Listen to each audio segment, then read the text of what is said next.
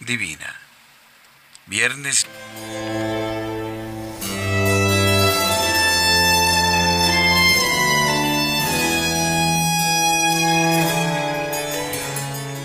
Oración.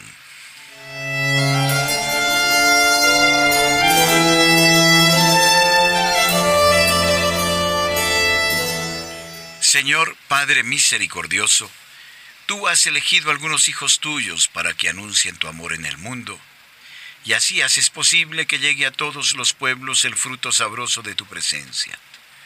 Haz que nuestro fruto permanezca a través de la comunión contigo y con tu Hijo Jesucristo. Ayúdanos a acogerlo como al amigo y maestro que cada día entra en el templo santo de nuestra vida. Que Él renueve cada día su alianza con nosotros por nuestra fe y nuestra oración que rebosen de confiado abandono. Amén.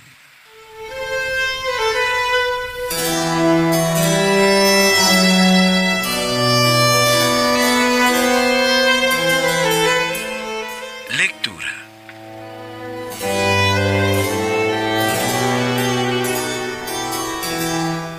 Del Evangelio según San Marcos, capítulo 11, versículos 11 al 25 y entró en Jerusalén en el templo, y después de observar todo a su alrededor, siendo ya tarde, salió con los doce para Betania.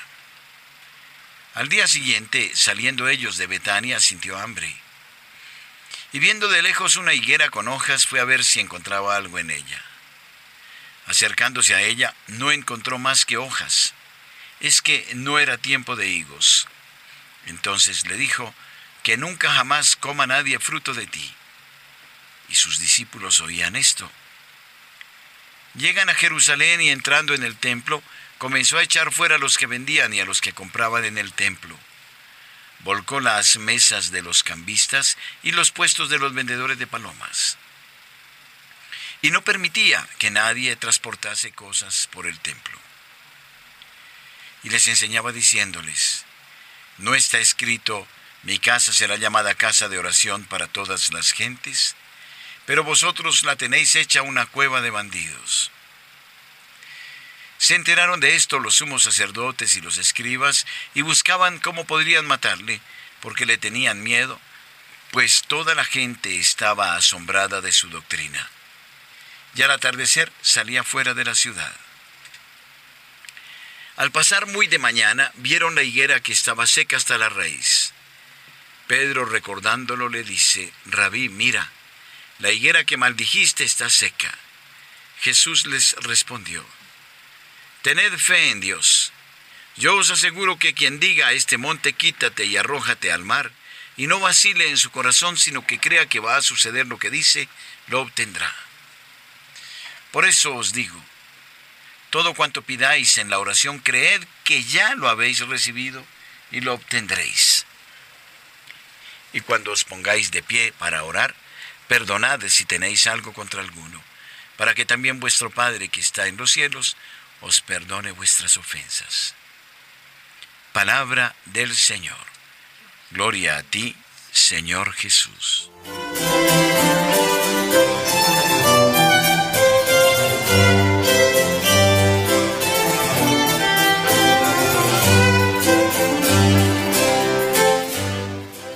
Meditación Jesús entró en Jerusalén en el templo. Una de las características de este pasaje es el continuo movimiento de Jesús expresado en la repetición alternativa de los verbos entrar y salir. Realmente el Señor viene continuamente a nuestra vida, entra en nuestros espacios, en nuestra experiencia, pasa, anda entre nosotros y con nosotros. Pero luego se va, se aleja, se deja buscar y esperar, y vuelve de nuevo y se deja encontrar. No desdeña entrar en la ciudad santa, en el templo, ni tampoco dentro de nosotros, en nuestro corazón, ofreciéndonos su visita salvadora.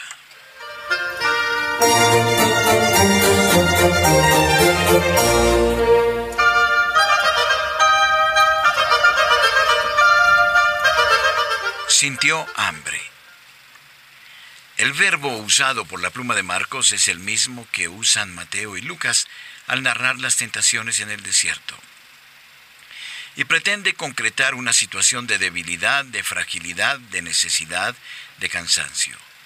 Jesús busca algo más que un simple alimento para calmar su hambre. No es a la higuera a la que pide algo fuera de tiempo, sino que pide a su pueblo, a nosotros, el buen fruto del amor, que se sirve en la mesa de la alianza, del sí pronunciado con fe y con confianza.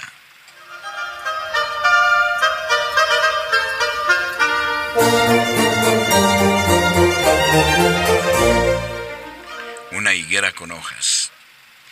La figura de la higuera, que en este pasaje ocupa un lugar central, es un símbolo muy fuerte del pueblo elegido, Israel, del templo y del culto ofrecido en él a Dios, e incluso de nosotros mismos si así lo aceptamos, es decir, de la verdad más profunda que hay en nuestro corazón.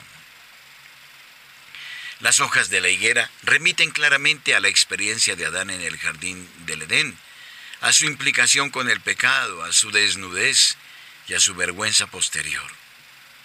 En realidad, al pararse ante la higuera mientras iba de camino hacia Jerusalén y dirigir su mirada a las hojas que ocultan la falta de fruto, Jesús desvela nuestra verdad y deja al desnudo nuestro corazón, no para condenarlo, sino para salvarlo, para curarlo.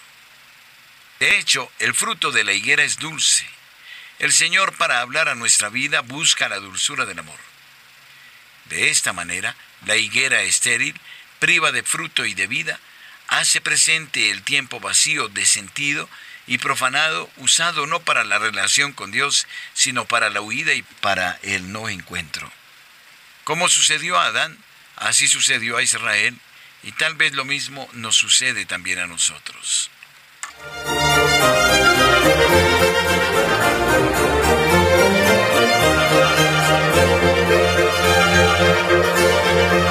La escena de la purificación del templo, escena que Marcos introduce entre los dos momentos del relato, anticipando la maldición de la higuera sin fruto, es muy fuerte y viva.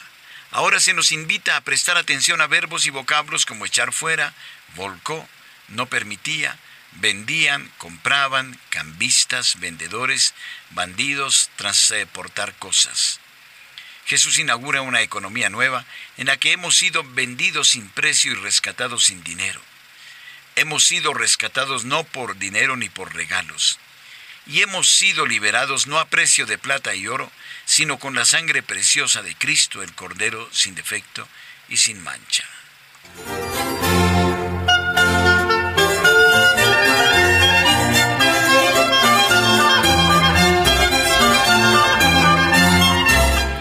Desde el templo somos conducidos a la casa, morada de Dios, donde el verdadero sacrificio es la oración, es decir, el encuentro con Él cara a cara, como los hijos con su Padre.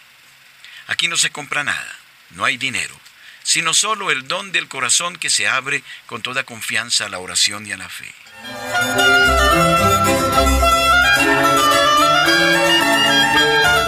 Realmente estos son los nuevos temas que las palabras de Marcos quieren proponer a nuestra meditación mientras seguimos la lectura del pasaje. Es necesario salir del templo para entrar en la casa. Es necesario salir de la compraventa para entrar en el don de la confianza.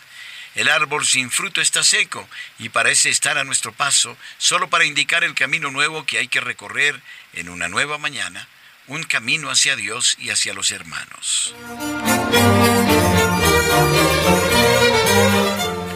Con esta hermosísima expresión, Jesús nos enseña a descender a lo más profundo de nosotros mismos y a tantear nuestro corazón desde la verdad.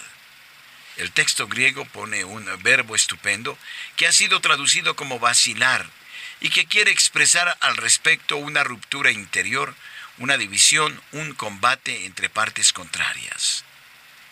De esta manera Jesús nos invita a tener plena confianza en Él y en el Padre a fin de evitar rompernos por dentro.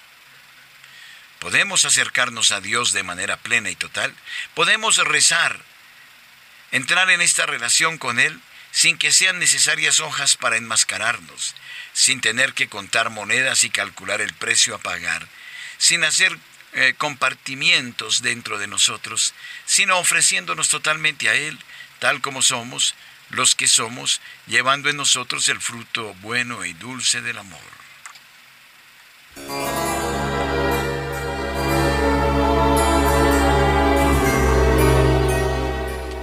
Ser de otra manera. En la vida del cristiano el término y el iniciar de nuevo, el camino de la fe y de la oración, se concretan en la relación con los hermanos y las hermanas, en el encuentro con ellos, en el diálogo, en el don recíproco. No existe oración ni culto a Dios, ni templo santo ni sacrificio agradable a Dios. No existe fruto ni dulzura sin el amor hacia el hermano y la hermana. Marcos lo llama perdón. Jesús lo llama amor, que es el único fruto capaz de saciar nuestra hambre, de aliviar nuestro cansancio.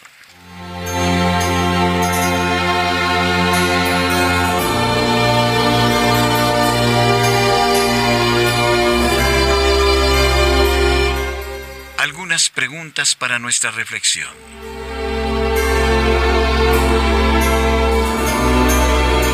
Al meditar este pasaje, he encontrado dos figuras muy fuertes, la higuera y el templo, ambos sin fruto, sin vida y sin amor. He visto a Jesús que, con su venida y con su obrar firme y seguro, ha cambiado esta situación y ofrece un nuevo rostro de la vida. Reconozco que necesito dejarme alcanzar por el Señor, dejarme tocar por Él. Me veo en algunos de los aspectos de mi vida como la higuera estéril, sin fruto, o como el templo lugar frío de comercio y de cálculos. Siento dentro de mí el deseo de producir el fruto dulce del amor, de la amistad, del compartir. Tengo hambre de orar, de tener una verdadera relación con el Padre.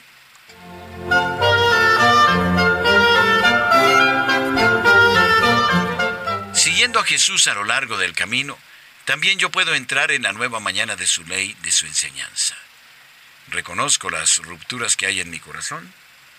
¿En qué siento especialmente que estoy dividido, inseguro y desorientado? ¿Por qué no consigo fiarme totalmente de mi Padre? ¿Por qué aún cojeo de los dos pies, como dice el profeta Elías?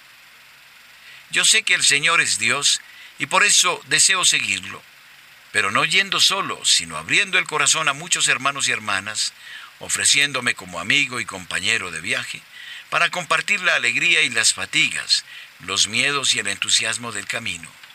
Estoy seguro de que siguiendo al Señor seré feliz. Amén.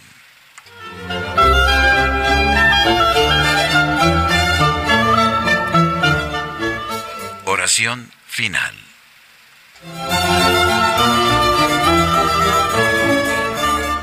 Señor, quiero cantar un canto nuevo. Cantad al Señor un cántico nuevo, resuene su alabanza en la asamblea de los fieles. Que se alegre Israel por su Creador, los hijos de Sión por su Rey. Alabad su nombre con danzas, cantadle con tambores y cítaras, porque el Señor ama a su pueblo y adorna con la victoria a los humildes. Que los fieles festejen su gloria y canten jubilosos en filas, con vítores a Dios en la boca y espadas de dos filos en las manos. Salmo 149.